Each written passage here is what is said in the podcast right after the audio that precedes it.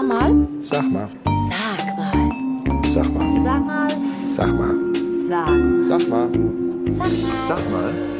Eine neue Folge Sag mal der Podcast und wir sind heute on location und zwar in, äh, in einer Weltstadt, Anita, ne? Welche Ja. Weltstadt ist es denn? Stockheim City. Stockheim City. Das, Ist das der Ort, wo die Berlinale im Moment stattfindet? Ja, die, die quasi die After-Show-Party, ne? Die ist ja. gestern gecancelt worden sozusagen oder fand ja natürlich nicht statt. Gestern war die Eröffnung in Berlin der Berlinale. Äh, die Großen aus der Filmszene und Kinoszene sind gekommen, aber die durften nur rein ins Kino, Begrüßung äh, und kein Getränk, kein Essen. Also ich fand's heute Abend hier bedeutend besser. Ja, schön. Wir sind nämlich in der Kulturhalle in Stockheim und bei uns sitzt ein Mann, den man wirklich getrost äh, als eine wirklich einen, einen bunten Vogel bezeichnen kann. Wir haben den heutigen Podcast genannt äh, von Aschepur zu Hochkultur, ein Schornsteinfeger auf Abwägen. Und äh, wir begrüßen ganz herzlich bei uns den Initiator dieser Kulturhalle, das ist Harald Steinger. Hallo Harald. Ja, hallo, ihr zwei. Ich freue mich, dass ihr heute nach Stockheim gekommen seid, um diesen Podcast hier live vor Ort in unserer Location aufzunehmen. Und zwar gerade nach der 39. Sendung der HSK-Show. Ja. Unglaublich, das heißt 39 Sendung. Ihr strahlt quasi jede Woche aus.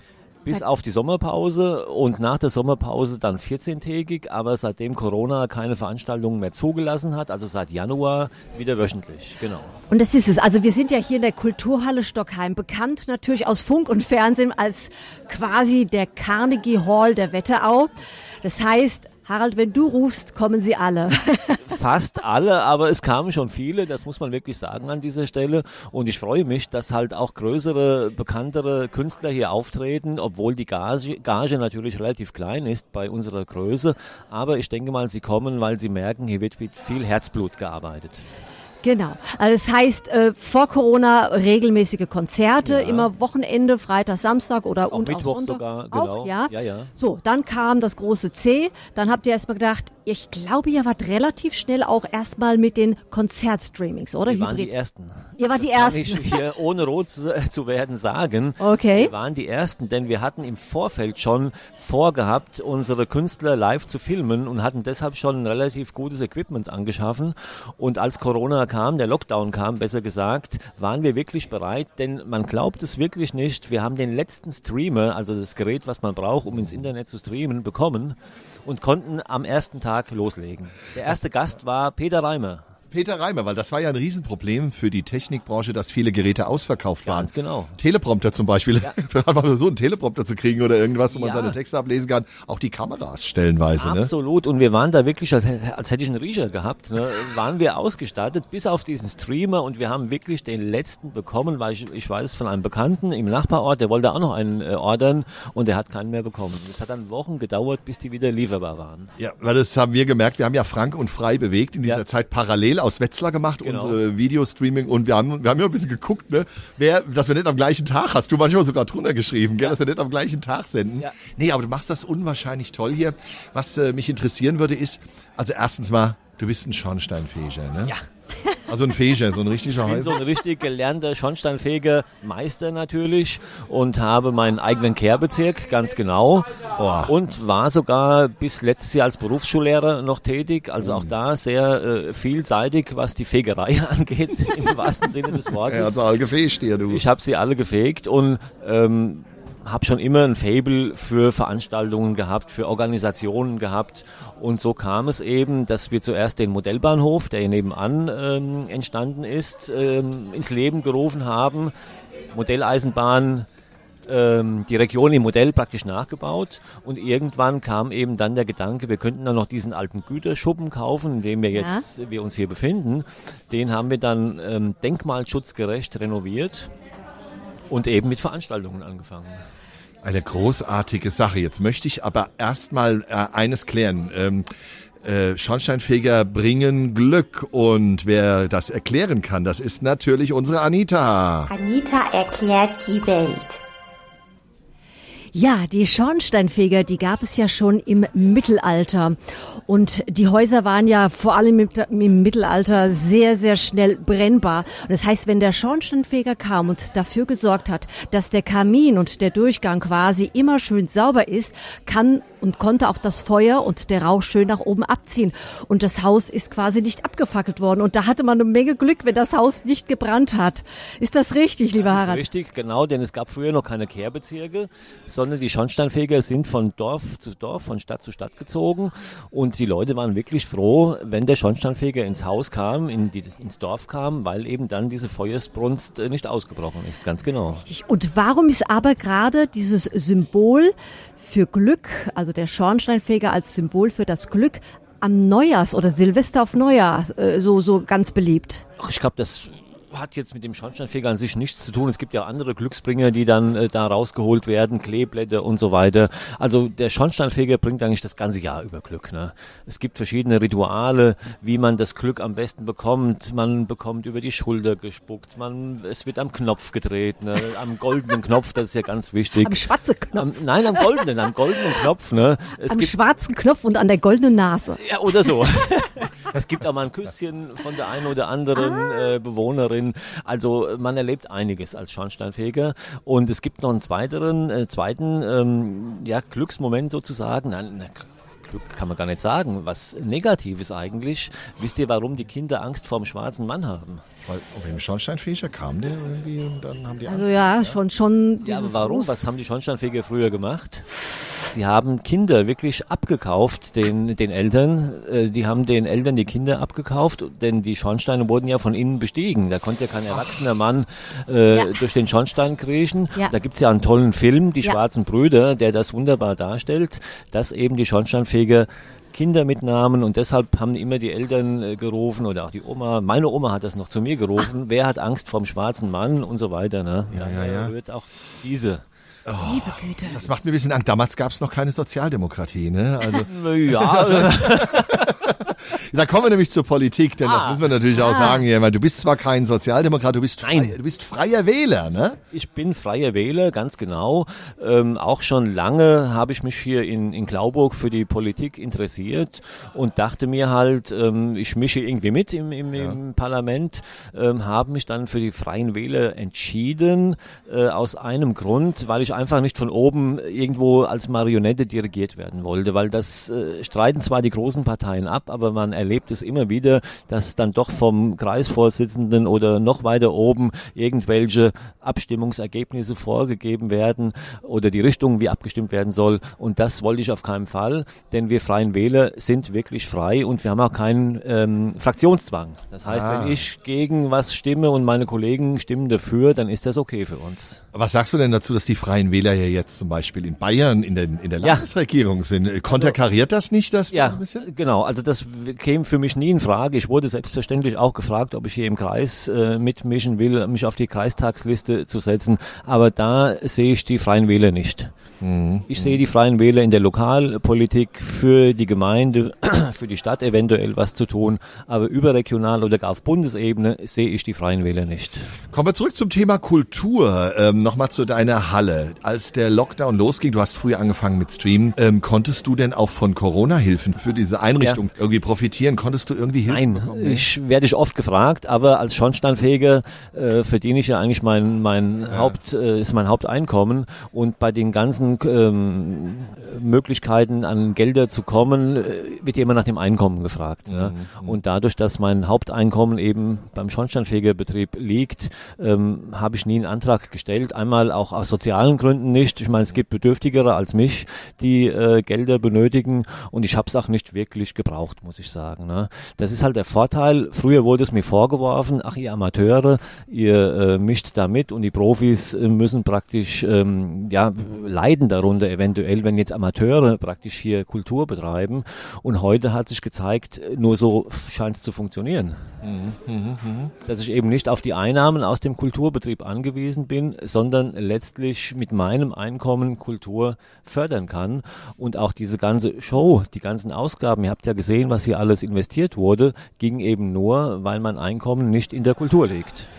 Genau, zum Thema Investition. Also wir, wir reden hier wirklich von einem äh, professionellen, also Studio. Ich bin jetzt heute zum zweiten Mal hier als äh, Gast, also als Zuschauer, weil ich nächste Woche bei dir in der Sendung äh, als Moderatorin auftreten darf und mit Frank Minion Musik machen darf.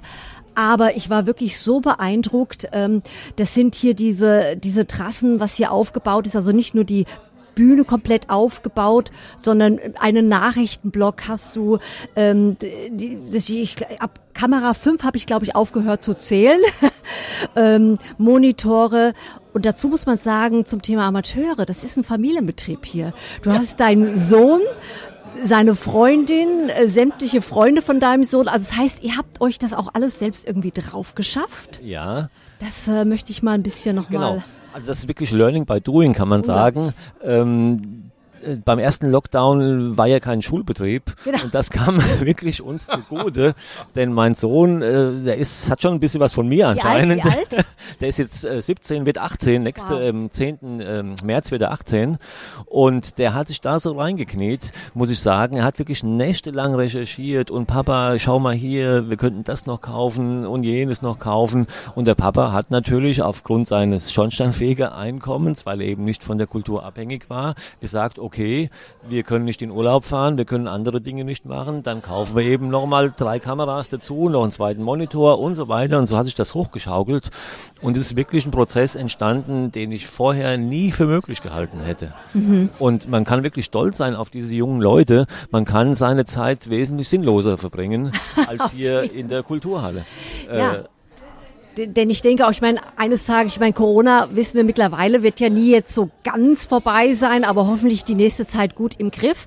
Also ich glaube, das ist natürlich gut, wenn man da so immer die Möglichkeit hat, Hybrid-Angebote äh, zu machen. Ja. Und das ist nämlich auch das äh, Thema, was ich jetzt auch nochmal ansprechen möchte. Du hast auch mittlerweile Angebote, ihr dürft oder könnt mittlerweile auch so gut wie professionell auch äh, streamen und äh, filmen.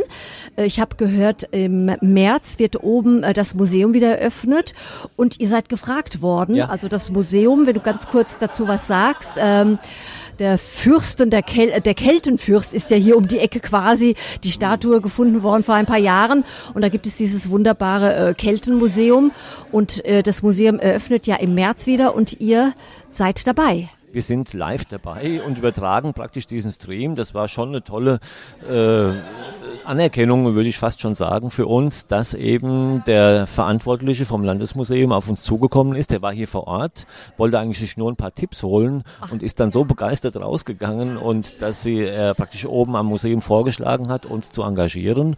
Und es kam jetzt letztlich auch zum Abschluss und wir sind schon sehr gespannt. Es wird ein riesen Aufriss für uns, denn wir müssen ja hier praktisch alles abbauen, was wir benötigen. Wir sind ja bisher noch nicht mobil, aber mein Sohn, äh, aktiv wie er ist, hat schon da Ideen, denn ich habe ja auch noch eine Zeitmessfirma. Ich weiß nicht, ob ihr das wisst. Nein. Das nee. heißt, noch ein weiteres Hobby. Zeitmessfirma. Genau, ich bin noch bei Laufveranstaltungen als Zeitnehmer äh, aktiv. äh, durch Corona jetzt natürlich auch komplett äh, eingeschlafen, aber ich habe so ein fahrbares Mobil, das schon einigermaßen technisch ausgestattet ist. Und das, da hat der, der Paul schon Pläne gemacht, wie wir das praktisch umbauen zum Streaming-Mobil. Eine Zeitmessfirma. Meine Damen und Herren, wir müssen ganz kurz einfach mal die Welt anhalten. Wir schreiben das Jahr 2022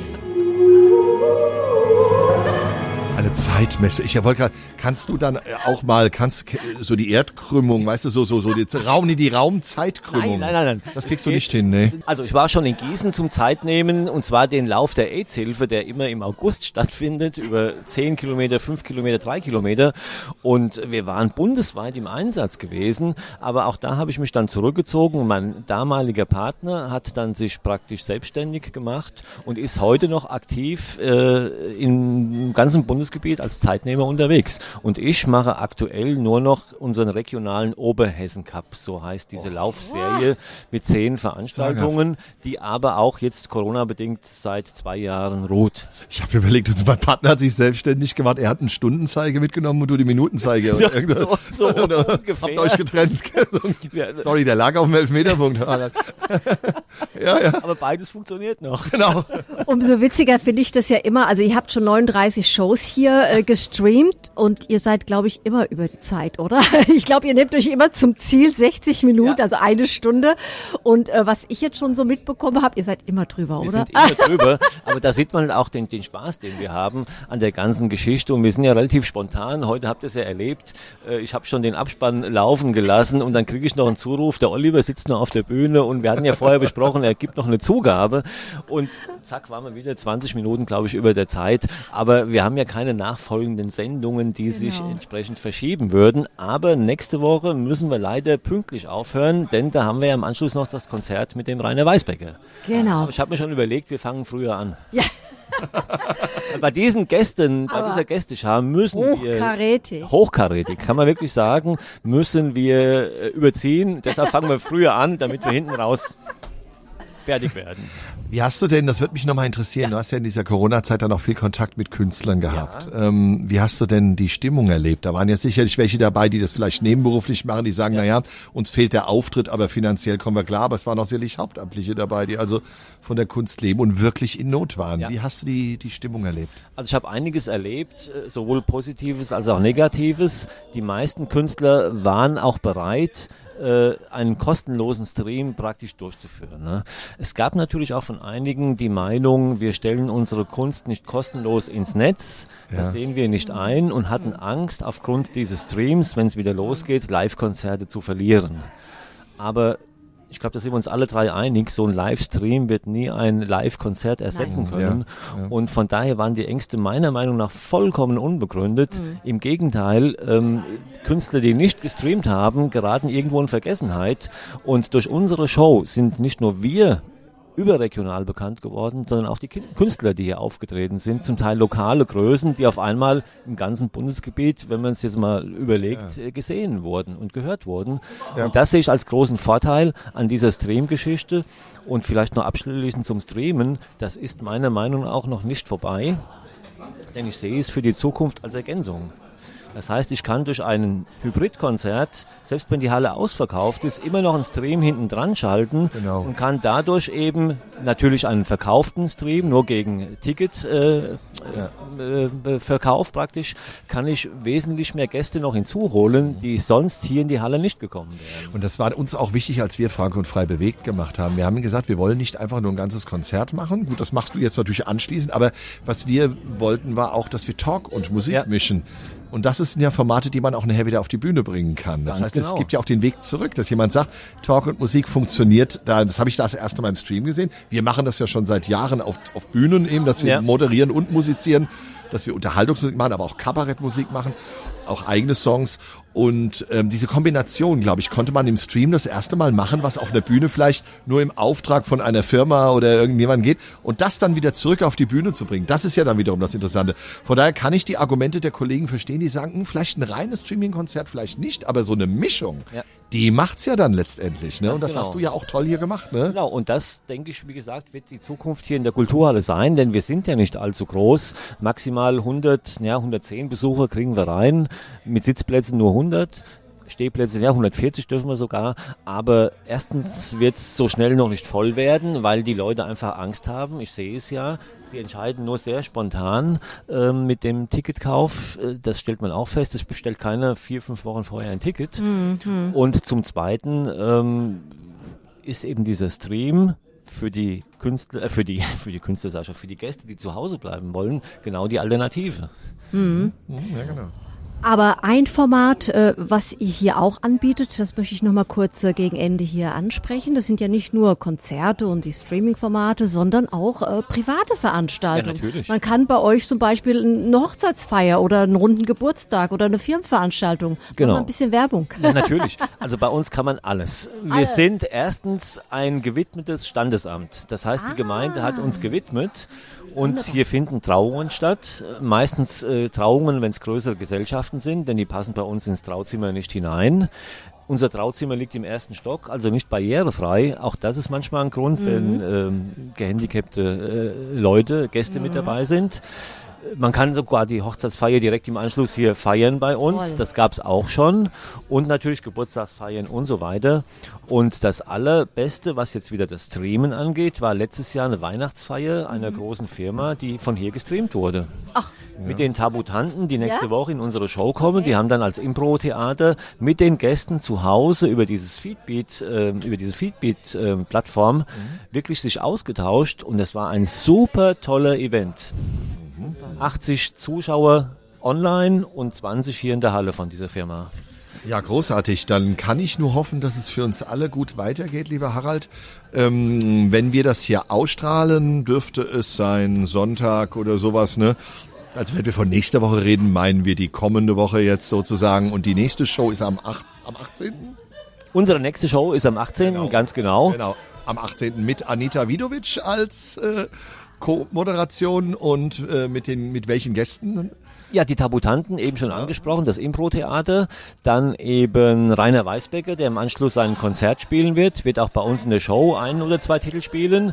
Wir haben dich natürlich, Frank, als musikalischen äh, Gast, euch beide dann als musikalischen Gast zusätzlich auf der Bühne. Und wir haben natürlich ein Yeah. Highlight, da freue ich mich besonders drauf, Tobi Kämmerer vom Ja. HR. Da müssen wir Applaus einspielen. Ja, genau. Tobi Kämmerer, der letztes Jahr ja hier seinen Tobis Städtetrip aufgenommen hat. Genau. Da waren wir ja vertreten, da kam der Kontakt zustande.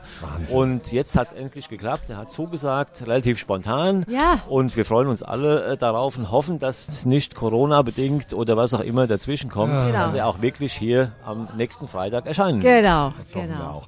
Dann ganz herzlichen Dank, dass wir heute hier sein durften und dass du noch Zeit direkt unmittelbar nach eurer eigenen Show gefunden hast. Fand ich super. Und äh, ja, dann hoffen wir auf nächste Woche oder auf unser nächstes Zusammensein am 18.02. hier in der Kulturhalle in Stockheim, Anita. Ne? Genau, du. Und äh, Frank, sag mal, ähm, nee, sag du mal. Sag du mal. Sag mal. Sag mal. Sag mal. Ist ja schon gut.